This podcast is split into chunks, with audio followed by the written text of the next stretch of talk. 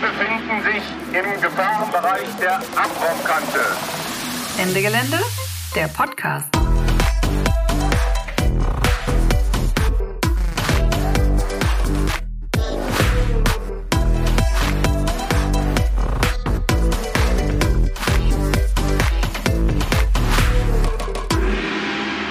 Herzlich willkommen zum Ende Gelände Podcast. Ich bin Lumi und gemeinsam mit Lara habe ich diese Podcast-Folge zur kommenden Aktion produziert. Denn vom 9. bis 15. August heißt es wieder Ende Gelände. Dieses Jahr in Hamburg mit einem antikolonialen Fokus und einem großen Camp, zu dem auch andere Gruppen und Bewegungen eingeladen sind. Darüber haben wir mit Lou vom System Change Camp und Luise von der AG Internationales gesprochen. Also, falls ihr noch zweifelt, ob ihr kommt oder falls ihr noch nie bei einer Ende Gelände-Aktion dabei wart, hoffe ich, dass ihr nach dem Hören motiviert seid, euch zu beteiligen. Nach Hamburg zu kommen und euch gemeinsam mit vielen anderen an der Überwindung des Kapitalismus zu beteiligen. Also zumindest an einem Schritt in die richtige Richtung. Wenn ihr schon oft bei Ende Gelände wart und auch am Prozess beteiligt seid, ist es hoffentlich trotzdem interessant, denn man kriegt ja oft gar nicht so mit, was alles im Hintergrund passiert. Äh, apropos Hintergrund. Lara und ich sind gerade zusammen unterwegs, um Bewegungen, Kollektive und Gruppen außerhalb von Deutschland zu besuchen und von ihnen zu lernen. Darüber wird es dann auch die eine oder andere Folge geben, denn wir wollen das ja nicht nur für uns alleine lernen.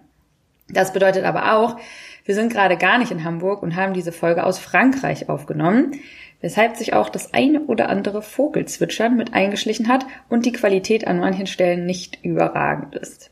Wir hoffen, ihr habt Verständnis dafür. Und es sind nur noch wenige Wochen bis zur Aktion, deshalb freuen wir uns sehr, dass Lou und Luise Zeit gefunden haben, mit uns zu sprechen. Bevor es richtig losgeht, aber noch ein kleiner Werbeblock in eigener Sache. Wenn ihr Teil von Ende Gelände seid und euch schon immer gefragt habt, wie man eigentlich Teil der Podcast-Crew wird, meldet euch gern per Mail bei uns unter podcast.ende-gelände.org. Steht natürlich auch in den Show Notes. Wir sind eine sehr kleine Crew, deswegen kriegen wir es auch nicht immer hin, so richtig regelmäßig Folgen zu produzieren. Ich und wir hoffen, dass ihr dafür Verständnis habt, aber seid euch gewiss, wir arbeiten fleißig an neuen Folgen und trotzdem freuen wir uns natürlich weiterhin wie immer über Feedback und Kritik. So, und jetzt zur kommenden Aktion 2022. Einige von euch haben es vielleicht schon mitbekommen, dass es vom 9. bis zum 15. August in Hamburg ein Klimagerechtigkeitscamp geben wird. Von dort sollen Aktionen gegen den Neubau von Gasinfrastruktur und neokoloniale Ausbeutung passieren. Aber es gab auch Anfang Juli zum Beispiel schon eine Aktionskonferenz, bei der viele andere Gruppen eingeladen waren, um zu schauen, wie wir den Kampf für Klimagerechtigkeit besser mit anderen Kämpfen gegen Diskriminierung und Ausbeutung im Kapitalismus verbinden und mit anderen Bewegungen zusammenwachsen können.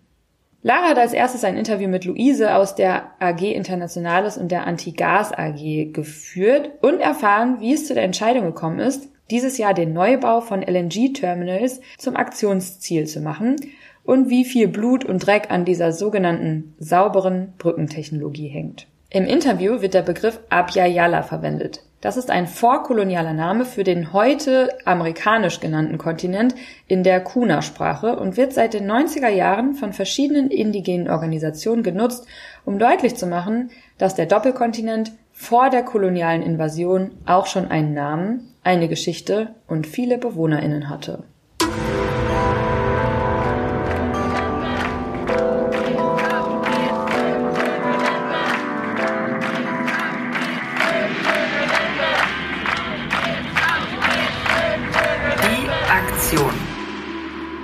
Ähm, ich telefoniere jetzt mit Luis. Hallo, voll schön, dass du Zeit hast. Ähm, magst du dich einmal ganz kurz vorstellen, vielleicht einfach?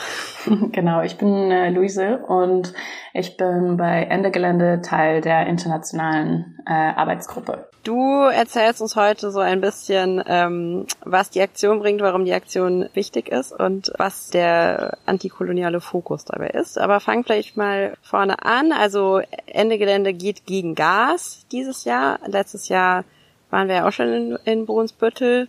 Dieses Jahr hat sich die Gesamtlage ja irgendwie nochmal äh, ganz schön drastisch verschlimmert. Es sollen jetzt im Hauruck-Verfahren LNG-Terminals gebaut werden an der Nordseeküste. Robert Habeck macht irgendwelche Selfie-Videos, in denen er irgendwie erklärt, das wäre jetzt wichtig, um unabhängig von russischem Gas zu werden. Wir müssen natürlich unbedingt unabhängig von russischem Gas äh, werden, aber sag doch nochmal, was ist eigentlich das, das große Problem an, dieser, an diesem LNG, an diesem Liquefied Natural Gas? Wir gehen da jetzt nicht zu sehr technisch ins Detail. Da gibt's eine ganze Podcast-Folge auch schon zu aus dem letzten Jahr. Die könnt ihr sonst nochmal nachhören. Genau, aber äh, Luise, sag doch voll gerne nochmal was zur, zur aktuellen Situation, wie du sie auch wahrnimmst und ja, warum es eigentlich jetzt wichtig ist, dagegen zu protestieren. Ja, gerne. Also die Probleme mit dem äh, Ausbau der LNG-Terminals, da, ähm, wie du gesagt hast, darüber könnten wir ewig sprechen. Eine der wichtigsten Frage, die wir, äh, Fragen, die wir uns dabei stellen müssen, ist, auf wessen Kosten das alles gerade geht. Dazu kann ich ja auch später noch ein bisschen was sagen. Aber momentan sehen wir halt vor allem seit dem Beginn der Invasion der Ukraine eben ein sogenanntes fossiles Rollback, also ein massiver Rückschritt sozusagen, was es, was die Investition in erneuerbare Energien geht, dezentrale Energieversorgung und alles, was irgendwie in eine progressive Richtung gehen könnte, wird komplett ad acta gelegt. Zum Vorteil sozusagen des fossilen Kapitalismus und des Ausbau der fossilen Kapitalinfrastruktur, wie zum Beispiel eben LNG-Terminals und die entsprechenden Pipelines.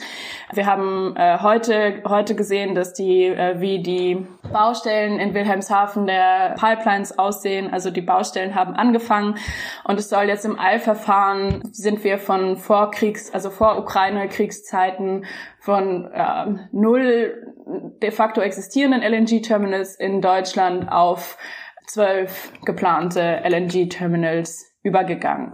Also das bedeutet nicht nur ein fossiles Rollback, sondern auch ein sogenannter Gas-Login, weil einfach fossiles Kapital nicht so funktioniert, dass es einmal kurz für den Winter gebaut wird, rucki zucki und danach wieder abgebaut wird, sondern das sind Verträge, die teilweise über mit, mit ähm, Konzernen, die mit Konzernen abgeschlossen werden, ähm, die dann über 20, 30 Jahre laufen müssen, weil halt fixes Kapital einfach eine große Investition ist für diese Konzerne und es sich einfach nicht lohnt, diese Infrastrukturen dann einfach wieder nach einem Jahr stillzulegen.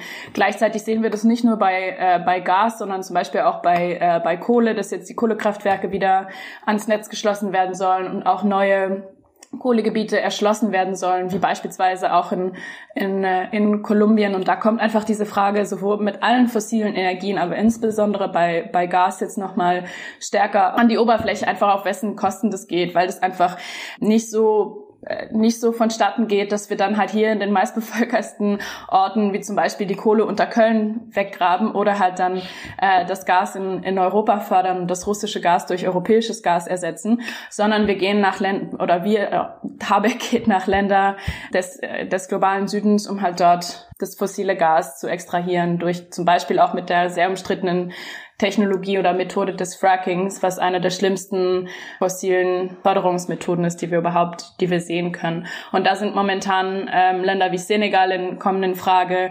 Am letzten G7-Gipfel, der jetzt in Ende Juni stattgefunden hat, wurde der argentinische Präsident eingeladen, um die, die, die Adern Lateinamerikas oder Argentiniens auch wieder gen Europa fließen zu lassen oder das Blut, das durch die Adern fließt und dann im Winter in unsere Heizungen gepumpt werden sollen. Äh, die, das Gas soll aus indigenen Territorien aus Texas her hier ankommen. Äh, die EU hat jetzt auch ein Abkommen mit Israel geschlossen. Israel wird das Gas nach Ägypten fließen lassen, um es dort verflüssigen zu lassen. Das auch das ist ja ein Verhältnis, was absolut alles andere als unproblematisch ist. Und ähm, genau koloniale Kontinuitäten, die wir in diesem fossilen Rollback und vor allem im Zusammenhang mit Gas sehen, das ist das Thema, was wir dieses Jahr in den Vordergrund stellen wollen und auch die Kooperation oder nicht nur die Kooperation, die Zusammenarbeit mit Menschen, die, die in diesem, in diesen Kämpfen in den Regionen, in den, in den Abbauregionen, wo das fossile Gas gefördert wird, ähm, zusammenzuarbeiten und dieses Jahr auch einen internationalen Aktionsmonat zu organisieren, zusammen mit der Allianz der Shale Must Fall, wo ich gerne auch später nochmal drauf zu sprechen kommen kann. Also es ist gar nicht so einfach, erstmal sozusagen dagegen anzuargumentieren, weil sozusagen die, die Ampelregierung dieses, dieses moralische Schutzschild auffährt von, ja, wir müssen doch unabhängig werden von, von Russland, wo er sagen würde, ja klar, und wir müssen doch sicherstellen, dass niemand frieren muss im Winter, wo wir auch sagen würden, ja klar,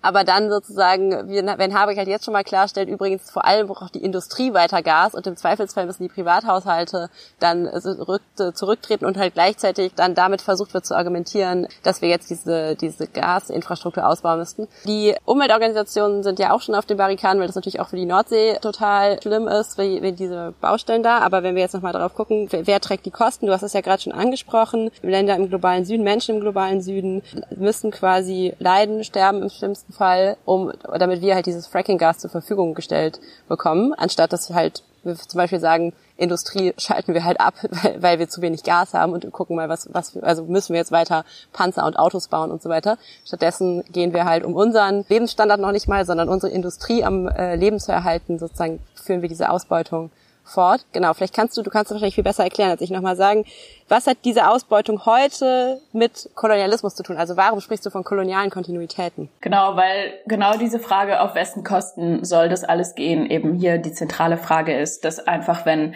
in Europa, in den reichen Ländern des äh, globalen Nordens, es ansteht, dass wir unsere warme Dusche sozusagen abgestellt bekommen, dass sich dann überhaupt nicht mehr die Frage gestellt wird, okay, ähm, wie schaffen wir es, Wärme, zum Beispiel auch Wärme für alle äh, auf der Welt, die es brauchen, darzustellen, sondern äh, zur Verfügung zu stellen, sorry.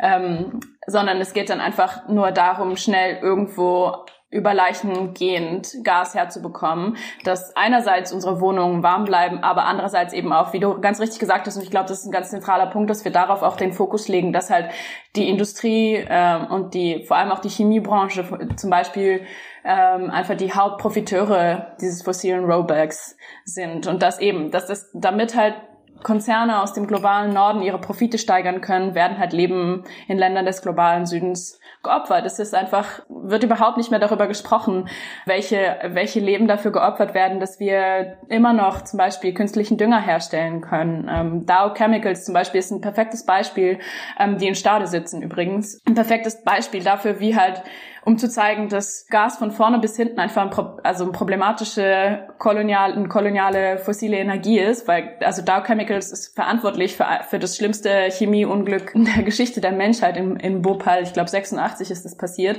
so dass wo wir einfach sehen können, dass in Indien. genau, ähm, wo wir einfach äh, sehen können, dass so von der Gasextraktion, von den Orten der Extraktion schwarze Menschen, People of Color, indigene äh, Gemeinschaften, indigene Nationen geopfert werden, Sacrifice Zones, ihre ihre Livelihoods, also ihre Lebensgrundlagen zerstört waren, ihre Communities zerstört werden, tatsächlich eben auch einfach Menschen umgebracht werden, ähm, wo wir auch in, äh, wo wir eigentlich auch über rassistische Genozide sprechen müssten, wenn es um, um Gasextraktivismus geht, weil es auch um Paramilitarisierung der Konflikte geht, wo auch europäische Waffen an diese Orte geliefert werden, um halt die Widerstandskämpfe, zum Beispiel die gegen Fracking und gegen die äh, Gasindustrie organisiert werden, gewaltsam zu unterdrücken. Und wenn es zum Beispiel um Kältetote geht, da kommt auch Klassismus mit rein, weil wir haben, also wenn wir alleine uns Deutschland anschauen, haben wir jedes Jahr Tausende von Kältetoten. Nur das juckt halt auf einmal nur die Menschen, wenn es darum geht, dass keine, keine warme Dusche mehr da ist oder eben die Industrie dadurch Schaden zugefügt bekommt. Dass eben jedes Jahr tausende Menschen auf der Straße den Kältetod sterben, hat bisher niemand gejuckt. Deswegen, genau, müssen wir auch da die Gas, äh, das Probleme mit der Gasindustrie und dem fossilen Rollback durchaus auch einfach intersektional betrachten. Mhm. Du hast gerade schon Stade bei Hamburg angesprochen. Genau, das Camp wird ja in, in Hamburg sein. Natürlich können wir jetzt hier im Podcast nicht genau irgendwelche Aktionsorte verraten. Das ist ja bei Ende Gelände immer so.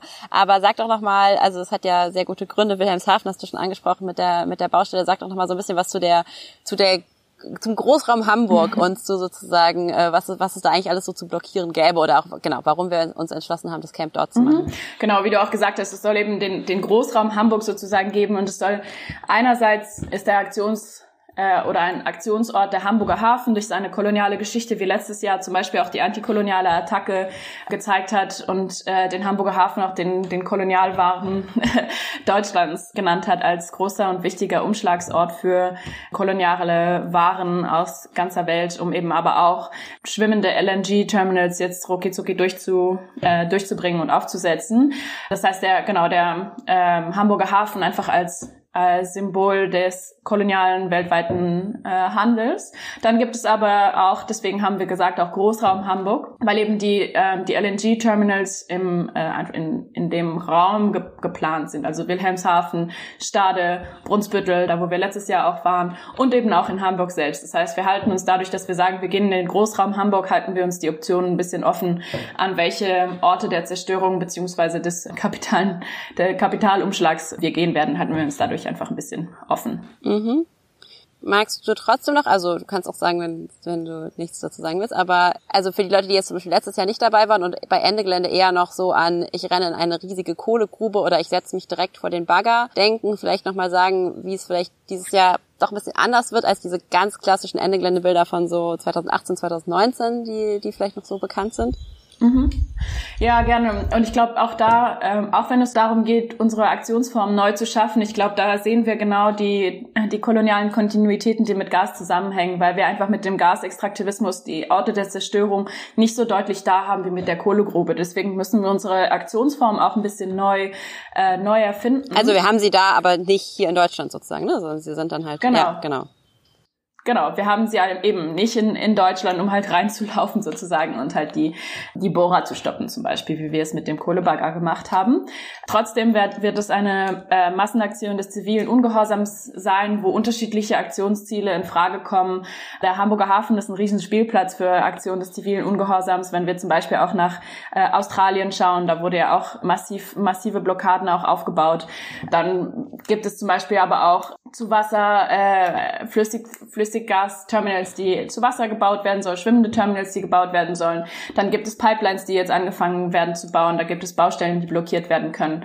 Und dann gibt es eben auch die Baustellen der, äh, der Terminals, die angefangen werden können. Aber genau, zu den genauen Details, so wie sich die Aktion genau vorgestellt werden kann, äh, wissen wir wissen wir nie, bis, bis wir tatsächlich da sind, genauso wie wir das letztes Jahr gesagt ge, äh, gesehen haben, äh, wo die ersten und zweiten Pläne nicht geklappt haben und wir dann ganz woanders landen, als wir eigentlich am Anfang geplant haben.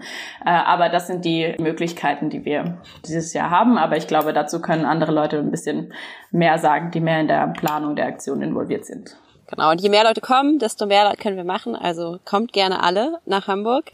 Vielleicht noch, vielleicht noch ein wichtig, vielleicht noch ein wichtiger Punkt auch dieses Jahr zu sagen, ähm, dass wir dieses Jahr eine äh, Besonderheit vielleicht auch von ähm, für Ende Gelände auch haben, weil wir dieses Jahr eben nicht nur unter Anführungszeichen eine Aktion des eine Massenaktion des zivilen Ungehorsams organisieren, sondern auch davor schon fast eine Woche Camptage haben, ähm, wo es genau darum geht, Bewegungsaufbau also Graswurzelbewegungsaufbau auch zu betreiben oder zu ermöglichen, indem wir auf einem Camp äh, bei Hamburg oder in Hamburg, das steht noch nicht ganz fest, zusammenkommen, um einander kennenzulernen und um zusammen wirklich eine, ähm, eine starke und widerstandsfähige Bewegung gegen und Graswurzelbewegung gegen LNG, Fracking und Kolonialismus aufbauen können.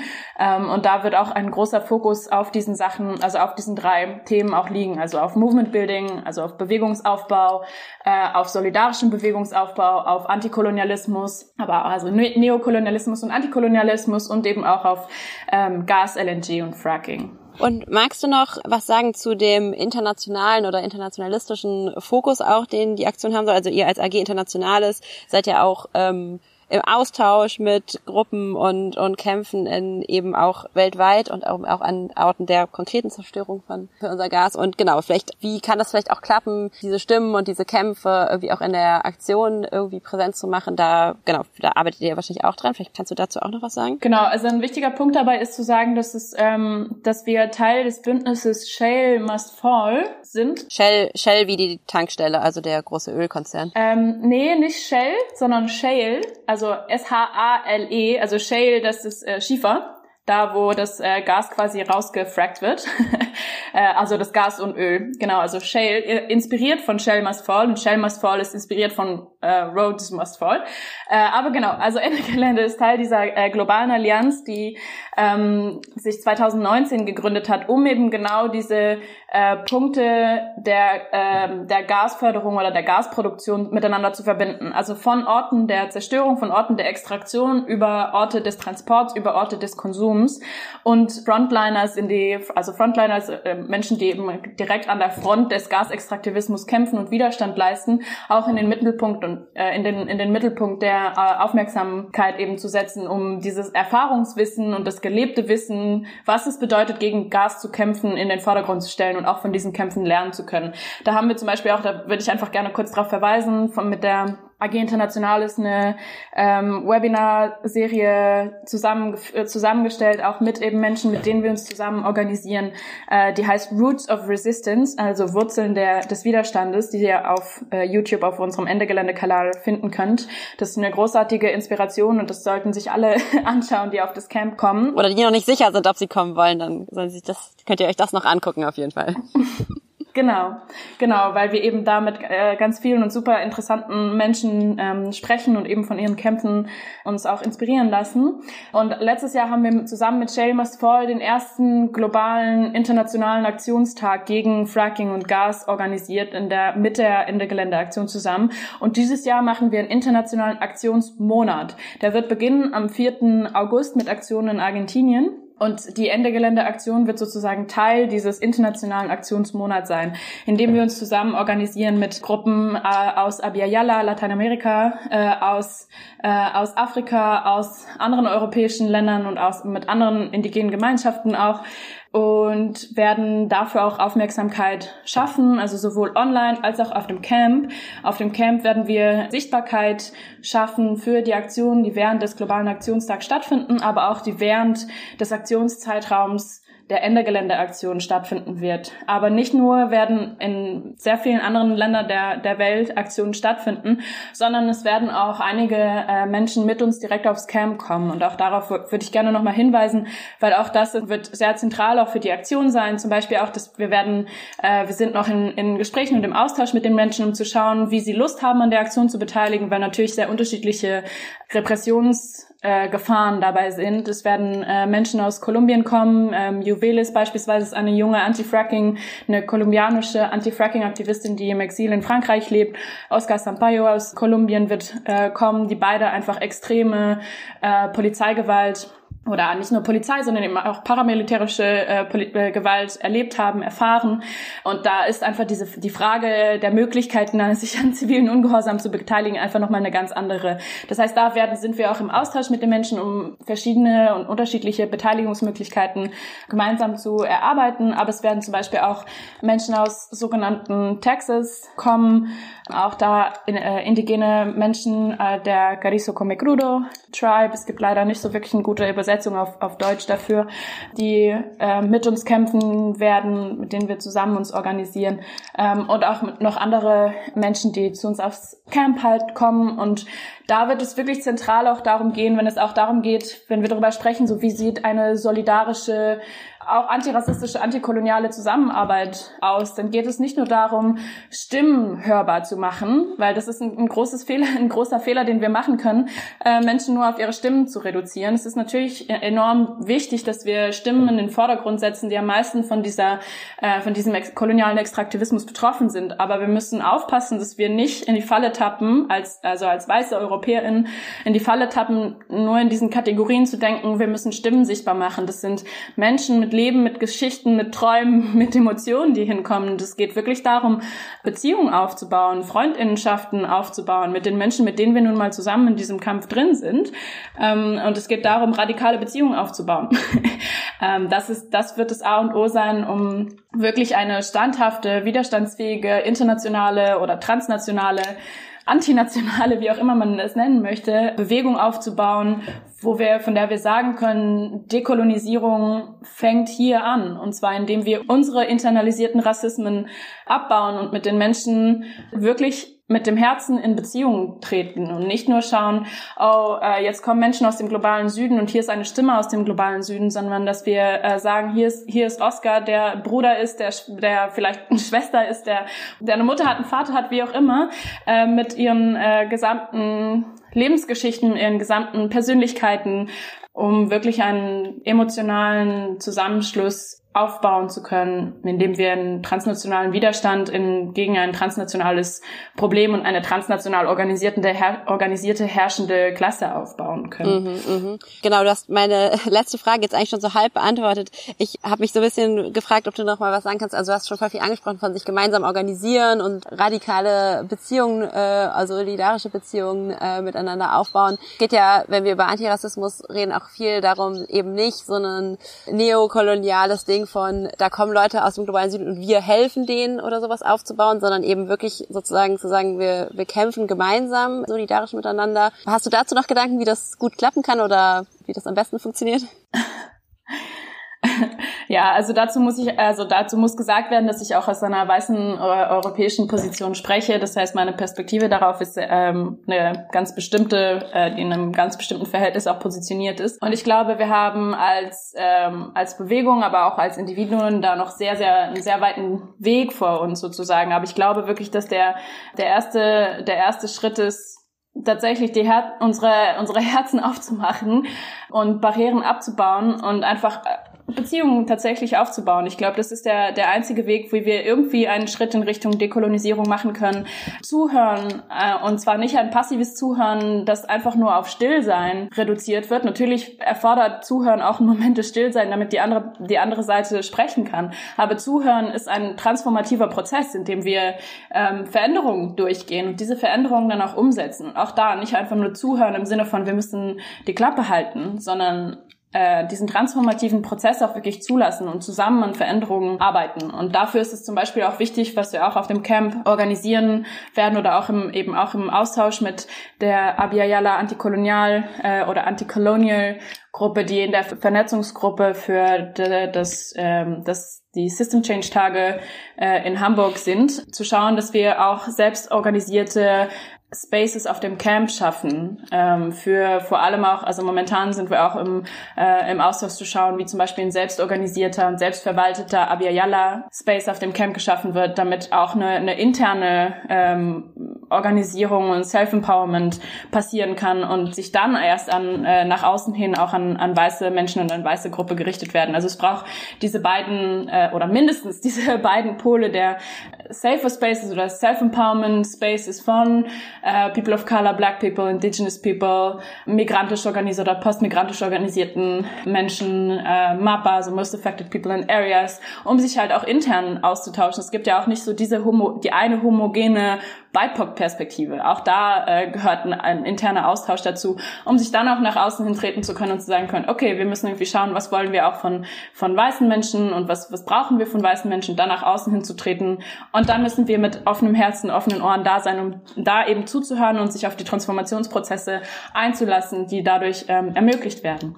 Ähm, und dafür gehört es auf der anderen Seite dazu, dass wir uns als weiß positionierte Menschen beispielsweise mit Critical Whiteness auseinandersetzen ähm, und auch da keine Angst davor haben, mit äh, inter internalisierten Unterdrückungsstrukturen konfrontiert zu sein. So, so ist es, wenn wir in einer rassistischen Gesellschaft auch aufwachsen. Damit müssen wir uns konfrontieren und auch ein bisschen Unbequemlichkeit einfach aushalten und dadurch auch ähm, dadurch durchgehen. Also das ist auch ein expliziter Aufruf auch an alle Menschen, die auf das Camp gehen und auch mit in die Aktion gehen, sich auch im Vorfeld mit Critical Whiteness und mit ähm, Kolonialismus oder antikolonialen Bewegungen auch ein bisschen auseinanderzusetzen, damit wir einfach die, die Grundlagen für ein einen so solidarischen, offenen Umgang und Austausch wie möglich schaffen können und so Grundsatz, grundlegende Grundsatzdebatten so langsam überwinden können, um halt hin zu einer wirklich solidarischen und nicht nur dekolonialen, sondern auch explizit antikolonialen Bewegung kommen können. Und natürlich auch, wenn ihr nicht direkt in die Aktion gehen wollt oder aus welchen Gründen auch immer keine Lust auf sozusagen Polizei, Gewalt, was auch immer da passieren könnte, unbedingt trotzdem die Einladung, äh, kommt nach Hamburg, weil genau das, was, was äh, Luise jetzt gesagt hat,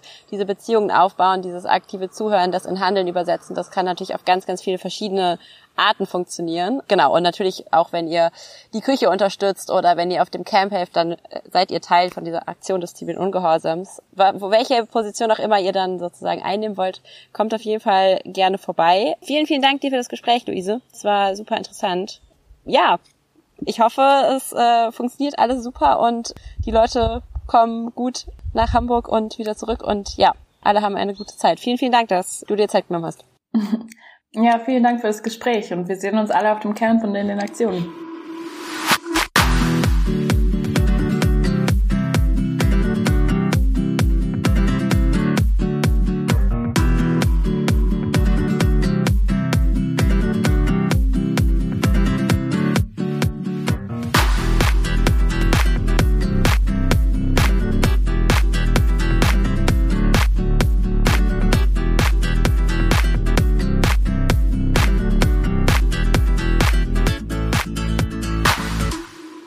An Luise und Lara für diese Einblicke. Wir packen euch natürlich Links zu der Roots of Resistance Reihe und auch ein paar Ideen für die Auseinandersetzung mit Critical Whiteness und Rassismus in die Show Notes. Falls ihr euch damit noch gar nicht beschäftigt habt, ist Exit Racism von Tupoka Ogette ein guter Start. Das gibt es unter anderem auf Spotify sogar als gratis Hörbuch.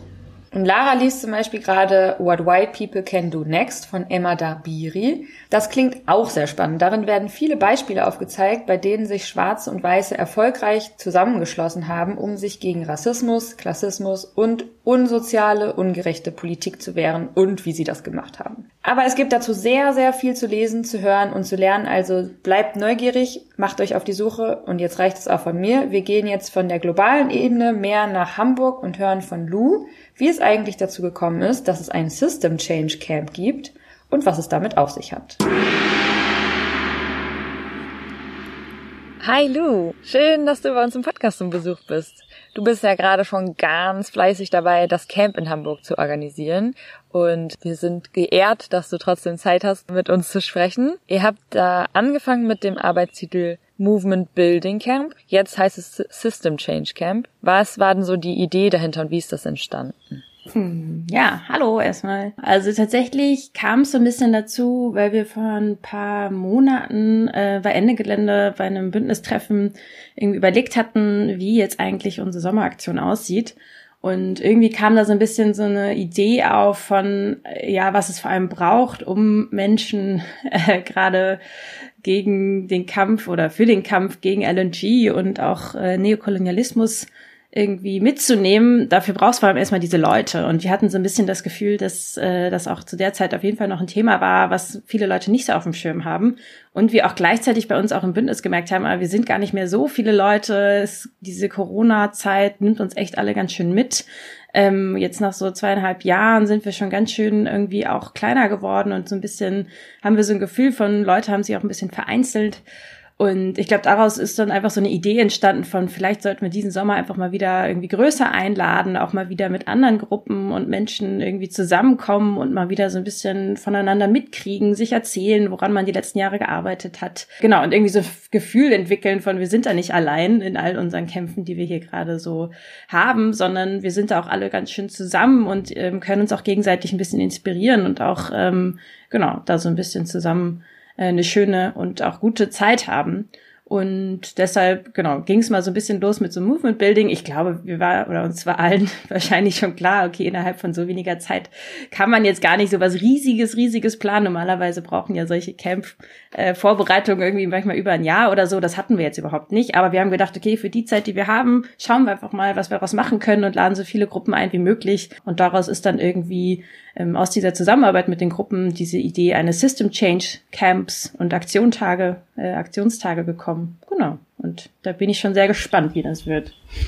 Ähm, ja, das klingt mega spannend und ich bin auch, ja, ich bin sehr gespannt, wie es, wie es dann am Ende wird. Aber bisher, was kannst du sagen? Welche Gruppen sind da in dem Prozess bisher involviert? Also es hast du ja schon gesagt, es ist nicht so einfach, so ein bewegungsübergreifendes Camp und dann nach Covid und so äh, irgendwie alle an den Start zu kriegen. Aber wo, wo stehen wir da gerade und was wäre so deine Vision, wo es so hingehen könnte in den nächsten Jahren? Ja, ich glaube, wir stehen da irgendwie sehr eigentlich schon, glaube ich, ganz gut. Also insofern, was man auch in der Zeit so schaffen kann. Aber wir haben uns dann relativ schnell so ein bisschen aufgeteilt und gesagt, okay, es wäre cool, wenn so ein Hamburger Bündnis sozusagen auch entstehen würde, weil wir, wie gesagt, nach Hamburg gehen und irgendwie muss man, glaube ich, vor Ort einfach die ganzen Akteure gut möglichst da sozusagen auch einbinden. Deshalb hat sich so ein Hamburger Bündnis entwickelt und da sind verschiedene Gruppen mit drin.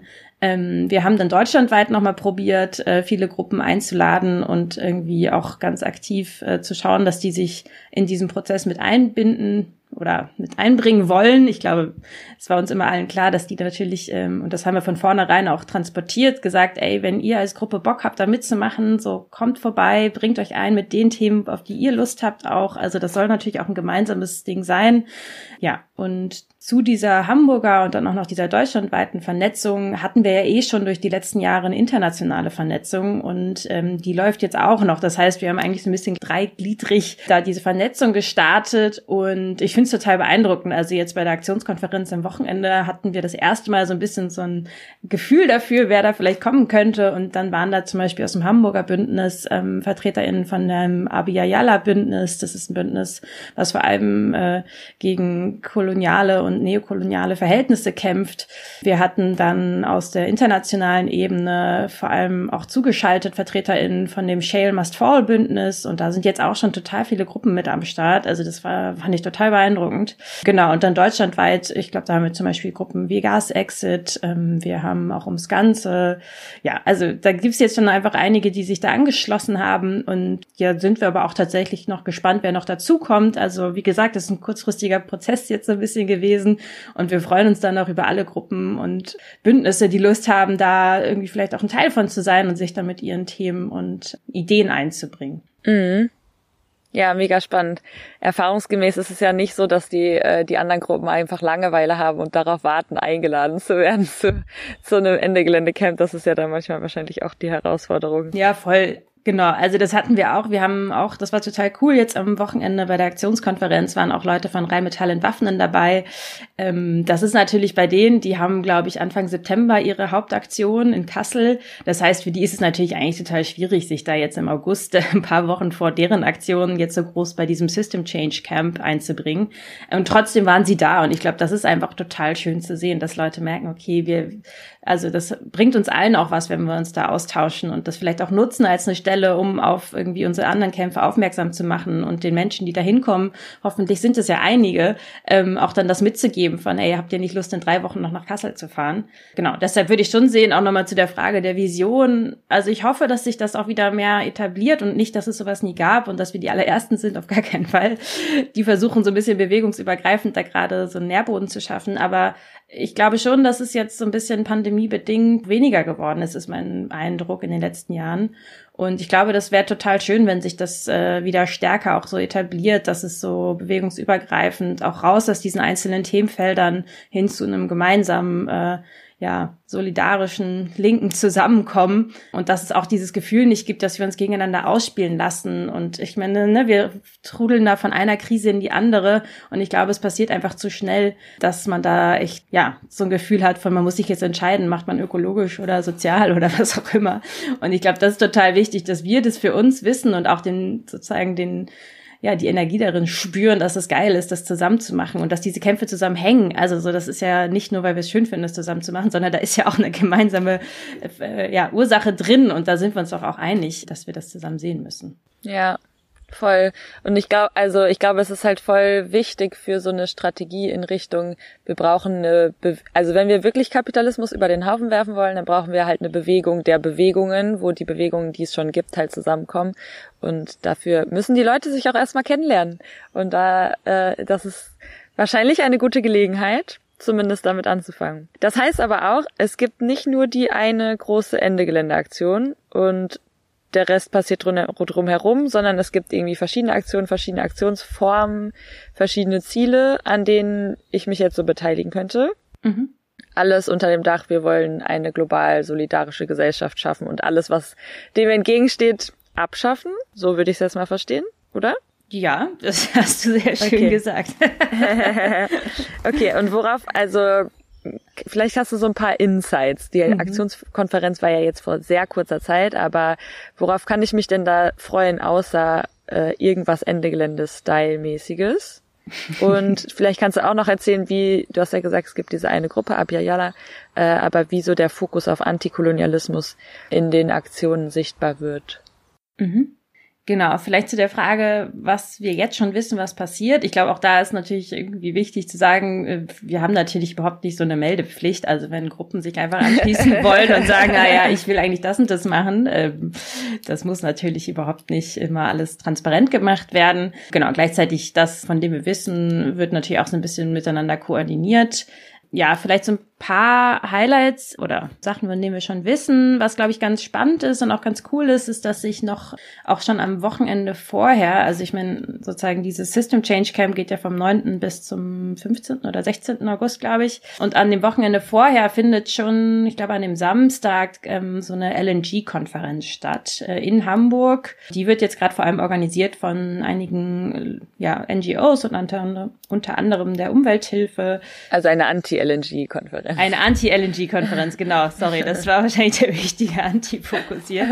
Ja, und die wollen auch damit ähm, sozusagen schon mal so ein bisschen auch aus eher einer NGO-Perspektive oder vielleicht auch eher einer wissenschaftlicheren Perspektive über das Thema LNG sprechen, weil ich glaube, das ist ja auch immer noch so, dass viele da gar nicht dieses kritische Verständnis für haben, warum ist das eigentlich ein Problem und warum ist das keine Übergangslösung so. Das äh, muss, glaube ich, irgendwie immer noch, da muss noch viel Bildungsarbeit passieren äh, und deshalb finde ich es ganz cool, dass das so ein bisschen auch sogar schon am Wochenende vorher auch in der Stadt was passiert und dass da auch Leute hingehen können und sich das mal anhören können.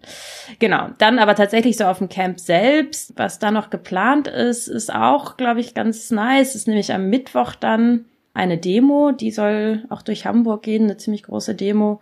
Und ich glaube, da sind auch verschiedene Gruppen jetzt involviert. Also irgendwie von Fridays for Future. Ich glaube auch, äh, jetzt, oh, ich blick da auch langsam nicht mehr so ganz durch, aber ich glaube, aus diesem Hamburger Bündnis sind da einige Gruppen jetzt mit drin und ja, ich glaube, das ist jetzt so ein bisschen eine, äh, ja, eine übergreifende Arbeit geworden und da bin ich total gespannt, wie das wird, weil ich glaube, das ist auch total wichtig, dass wir diesen Ort da auch nutzen in Hamburg und da auch sozusagen die Aufmerksamkeit der Leute vor Ort uns holen und sagen, ey, das ist hier bei euch in der Region, dass diese LNG-Terminals gebaut werden, ja, äh, mittlerweile bis zu zwölf Stück sollen da im ganzen norddeutschen Raum gebaut werden und dann muss man, glaube ich, die Leute vor Ort auch ansprechen und sagen, ist euch das bewusst und äh, was passiert hier eigentlich? Genau, das heißt, es gibt diese Demo und was natürlich gibt, ist extrem viel Programm. Also es wurde jetzt am Wochenende auch nochmal vorgestellt ähm, von der Programmkoordinationsgruppe, ähm, dass die schon total viele Anfragen bekommen haben und dass es tatsächlich von Dienstag bis Montag äh, jeden Tag Programm geben wird auf dem Camp. Das heißt, auch da ist sozusagen ganz viel Fokus nicht nur auf Aktionen, sondern auch darauf, dass man irgendwie sich kennenlernen kann. Und Programm heißt nicht nur, dass man die ganze Zeit zuhört, sondern dass da auch Slots gedacht sind zum Vernetzen, zum sich kennenlernen kennenlernen, zum irgendwie auch safer Spaces für verschiedenste Gruppen. Also so ein bisschen so eine Idee von, wie können wir auch ein Miteinander organisieren und auch einfach zulassen, wo Leute ja irgendwie eine schöne Zeit haben können und auch miteinander äh, oder voneinander da äh, so ein bisschen lernen. Ich glaube, das wird, mhm. glaube ich, ganz nice. Genau, und sonst natürlich dann die Ende-Gelände-Aktion. Ähm, ich glaube, da ist auch cool zu sagen, dass die eingebettet ist halt auch in diesem internationalen Shale Must Fall Bündnis, das heißt, da finden dann auch in der ganzen Woche eigentlich international verschiedene Aktionen statt. Und ich glaube, so wie ich es verstanden habe, ist die äh, Arbeitsgruppe, die da auch das mit ähm, organisiert, auch gerade noch total am Schauen, wie man das auch sichtbar machen kann, dass man sieht, okay, an dem Tag gab es äh, gerade in Namibia eine große Aktion und am nächsten Tag wurde irgendwie in Texas irgendwie eine Fracking-Site, da gab es eine Demo oder so. Also genau, das wird, glaube ich, auch total spannend, das so ein bisschen da vor Ort dann sehen zu können. Mhm. Und ähm, vielleicht konkreter zur Aktion. Also was wird wie immer bei Ende Gelände und was wird anders? Also Gas jetzt so konkret effektiv zu blockieren ist ja nicht so leicht wie bei Kohle, wenn ich das so richtig verstehe. Genau, also was wird anders? Und was wird, was wird gleich?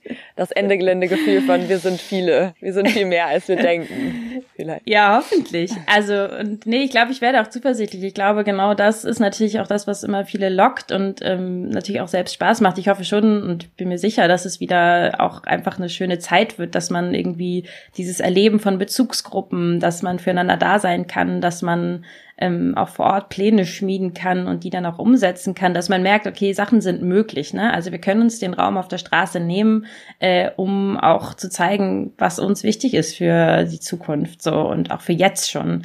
Äh, also ich glaube, dieses Gefühl, ähm, da ja, da hoffe ich, dass es genauso wie auch in den letzten Jahren wird, dass man da in der großen Masse merkt, wie viel man bewegen kann. Genau, was vielleicht anders wird, ähm, naja, tatsächlich jetzt, wir sind in der Stadt oder mhm. in der städtischen Umgebung. Ich glaube, das ist jetzt auch nicht was, was Ende Gelände vorher schon so gemacht hat. Das heißt, ich glaube, das wird auch total ähm, aufregend, das nochmal so ein bisschen auch anders dadurch zu gut, haben. Gut, dass das Urteil für das G20-Camp, dass das illegal war von der Polizei. gut, dass, gut, dass wir das schon mal haben in der Tasche vorher. Ja, das ist wahrscheinlich, äh, genau. Also ich, ja, auch die Campflächensuche ist natürlich immer genauso eine Frage. Bislang steht noch nicht fest, wo es ist, aber ich glaube, das wird sich jetzt in der nächsten Zeit schnell klären.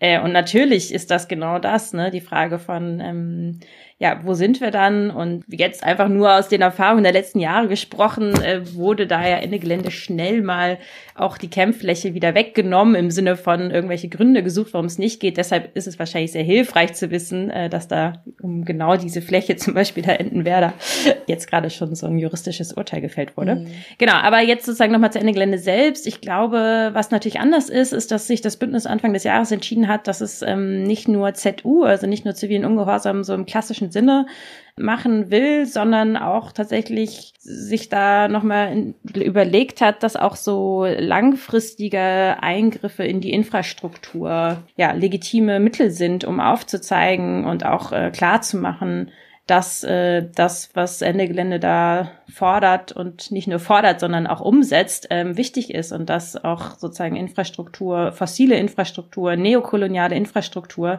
nichts ist, was so bleiben soll, sondern dass wir dafür sorgen müssen, dass, äh, dass das abgebaut wird und dass das äh, weg ist. Sehr, sehr schöne Beschreibung für Sabotage, auf jeden Fall, ohne das Wort Sabotage zu benutzen. Nee, also genau, also ich glaube Sabotage, ich habe manchmal das Gefühl, Leute verbinden mit Begriffen dann irgendwie immer ihre eigenen Sache. Mhm. Deshalb finde ich, hilft es auch manchmal, das zu benennen, ja. was meinen wir denn damit. Mhm. Ähm, und ich glaube, genau, dass uns natürlich irgendwie sehr klar ist, dass es darum geht, äh, dass wir hier diese Infrastruktur, dass die keine Zukunft hat. So, und da wollen wir natürlich gern schon mal mit anfangen, das aufzuzeigen. Mhm.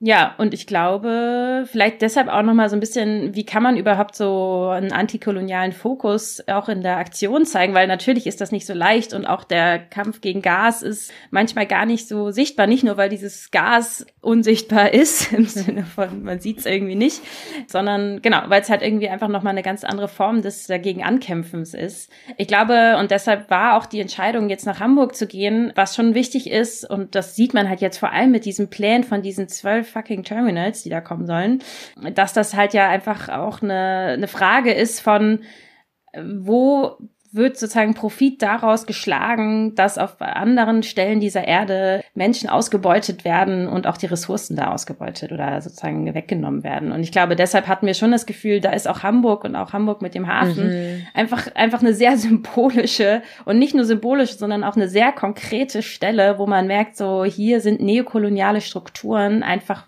krass vorhanden. Also sozusagen diese ganzen Güter, die da äh, en masse rein und rauskommen und vor allem reinkommen, das ist der, der das ist Neokolonialismus. So, das ist einfach crazy. Äh, und jetzt mit diesen neuen Gaspipelines ist es einfach noch weitere Äderchen sozusagen, die da angeschlossen werden, wo man weiß, okay, das ist genau das gleiche System. Das wird jetzt einfach nur noch breiter. Und ähm, ja, ich glaube, dass es deshalb schon auch sehr gut möglich sein kann. Und es ist, glaube ich, aber auch was Neues. Und ich glaube, das, äh, da können wir auch total gut von lernen. Es gibt ja, wie gesagt, andere Gruppen, die arbeiten schon seit Jahren gegen äh, koloniale Strukturen. Und auch zum Hamburger Hafen gibt es ja schon ganz, ganz viel. Genau, auch zum Hamburger Hafen. Und ich bin total froh, dass diese Gruppen jetzt auch bei diesem Camp dabei sind, weil, genau, ich glaube, das müssen wir auch äh, natürlich einfach sehen, dass wir da von anderen lernen können. Und ähm, ich glaube, das wird eigentlich ganz super. Mhm. Und Hamburg ist ja also nicht nur für neokoloniale Strukturen, sondern für auch all die, also all die Firmen, die jetzt damit Geld verdienen, Gas zum Beispiel äh, einzukaufen, die haben ja auch koloniales Erbe, das sie nicht aufgearbeitet haben. Und das, das gibt's in Hamburg einfach noch so unglaublich viel. Also ich glaube, allein mhm. deswegen ist Hamburg schon auch ein ganz guter Ort, um da so ein bisschen mal die Vergangenheit auch äh, aufzuarbeiten. Vielleicht oder also ich meine, das machen auch Gruppen natürlich schon längst, aber da nochmal so ein, so ein Knall, Voll. so ein Knall zu machen, wo man so ein bisschen mal paar Sachen aufarbeiten kann. Ja, voll. Gibt es auch den Versuch, irgendwie sichtbar zu machen, wofür wir gemeinsam kämpfen? Mm, ja, ich, und ich glaube, das ist total. Das ist ja immer die große Herausforderung. Voll. Naja, ich glaube, gerade aktuell ist es ja so wichtig wie nie, ne? Also ich glaube, ich jetzt gerade vor ein paar Tagen hat doch Habeck gesagt, wir hier nochmal diese Priorisierung, wenn es jetzt zu Gasengpässen kommt, ähm, dass äh, Haushalte äh, eventuell, ich weiß nicht genau, wie das Wording war, aber so wie ich das verstanden habe, war so ein bisschen diese Priorisierung, dass erst die Industrie dann gedrosselt wird und die Haushalte priorisiert werden, dass man darüber ja nochmal nachdenken müsste. Ne? Und ich glaube, was das natürlich aufzeigt, ist dieses Ding von ähm, Genau, wir werden auch natürlich durch die Kriegssituation in der Ukraine gerade, ähm, sind wir natürlich, also ist es umso wichtiger, auch aufzuzeigen, für was wir sind. Und natürlich ist es leicht zu sagen, wir sind gegen LNG, weil LNG ist halt ein krasser Klimakiller. Das ist natürlich, das steht erstmal für sich und da werden aber trotzdem viele Leute sagen, na ja, aber sozusagen, aber was ist denn dann im Herbst und im Winter und wollt ihr denn wirklich, dass alle Leute ähm, in Deutschland dann irgendwie frieren müssen? Und das ist natürlich genau dieses Ausspielen und deshalb ist es, glaube ich, total wichtig, da auch was zu zeigen, wofür wir sind. Und ich glaube, dass wir das schon als einen enorm wichtigen Momentum oder Moment sehen, zu sagen, ey, wir sind auch für eine ganz andere Gesellschaft. Wir sind dafür, dass jetzt hier auch das Wirtschaftssystem, wie es gerade ist und auch die Industrie, wie sie gerade funktioniert und wie viel Gas die verbraucht, das ist nicht zukunftsweisend. Also wir müssen das eh umändern. Und das ist sozusagen doch jetzt genau der Moment, damit mal anzufangen und zu sagen, es kann nicht sein, dass so und so viel Gas die Plastikindustrie die ganze Zeit geschüttet wird. Wo sind diese ganzen, also im Englischen sagt man ja immer Degrowth, also wir müssen da auch aus dieser Wachstumsspirale raus und das wissen wir schon seit Jahren. Und ich mhm. glaube, das ist jetzt eigentlich der Moment, das aufzuzeigen. Und es kann nicht sein, dass das gegen die Haushalte ausgespielt wird ähm, und dann Leute, also das ist ja total absurd, sozusagen wir, natürlich müssen wir dafür sorgen, dass es den Menschen äh, gut geht. Und äh, es trifft ja auch immer sozusagen die Leute, die jetzt schon in der Gesellschaft am, am schwierigsten dran sind, vielleicht irgendwie ökonomisch nicht gut aufgestellt sind. Also das ist uns natürlich klar und deshalb ist es umso wichtiger zu sagen, für was wir da sind, nämlich für eine Gesellschaft, wo es äh, nicht darum gehen kann, dass irgendwelche Privathaushalte äh, da irgendwie frieren müssen. Das ist ja gar kein nicht das Ding. Aber ich glaube, dass wir umso mehr aufzeigen müssen, dass sich dieses äh, Wirtschaftssystem ändern muss, dass sich diese kapitalistische Logik dahinter, dass manche profitieren auf Kosten äh, von anderen Leuten, dass das äh, nicht zukunftsweisend ist und dass wir dagegen alle angehen müssen, weil wir da alle von profitieren werden, wenn es anders ist.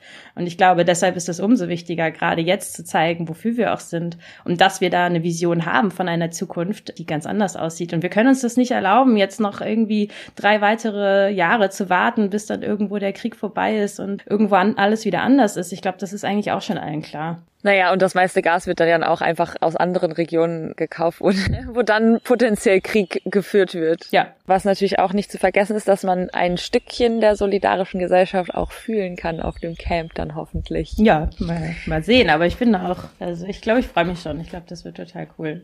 Danke dir für das Gespräch. Richtig cool, dass du im Podcast dabei warst und ein bisschen erzählt hast. Und ich hoffe, es kann jetzt einige Menschen motivieren, sich anzuschließen und äh, neugierig zu sein auf das, was, genau. was so passiert. Was ich natürlich voll vergessen habe, ist, ähm, dass es ja auch so eine eigene Website gibt sogar schon von dem System Change Camp und den Aktionstagen. Und äh, ich weiß nicht, mhm. vielleicht könnt ihr das ja auch im Podcast da unten verlinken. Das ist systemchange.noblogs.org. Genau. Und da werden auch die ganzen Programminhalte und Aktionsinhalte und alles, was man wissen muss, wo das Camp überhaupt stattfindet, äh, sobald es diese Campfläche gibt. Äh, das wird da alles geteilt. Das heißt, da kann man echt alle Infos kriegen. Und auch für Gruppen, falls ihr noch Bock habt, euch anzuschließen, da sind auch E-Mail-Adressen, wo ihr hinschicken könnt. Also alles gibt's auf dieser Website. Alles gibt's auf dieser Website. Okay. das ist gut. Ja, das packen wir in die Show Notes. Dann cool, dass du da warst und ganz viel Kraft für die nächsten drei, vier Wochen, um mhm. es noch, also wenn der Podcast ausgestrahlt wird, dann natürlich noch weniger, mhm. aber beim Organisieren wünsche ich dir auf jeden Fall. Ja, danke, danke euch für diese tolle Podcastarbeit, wie immer. Und dann bis ganz bald.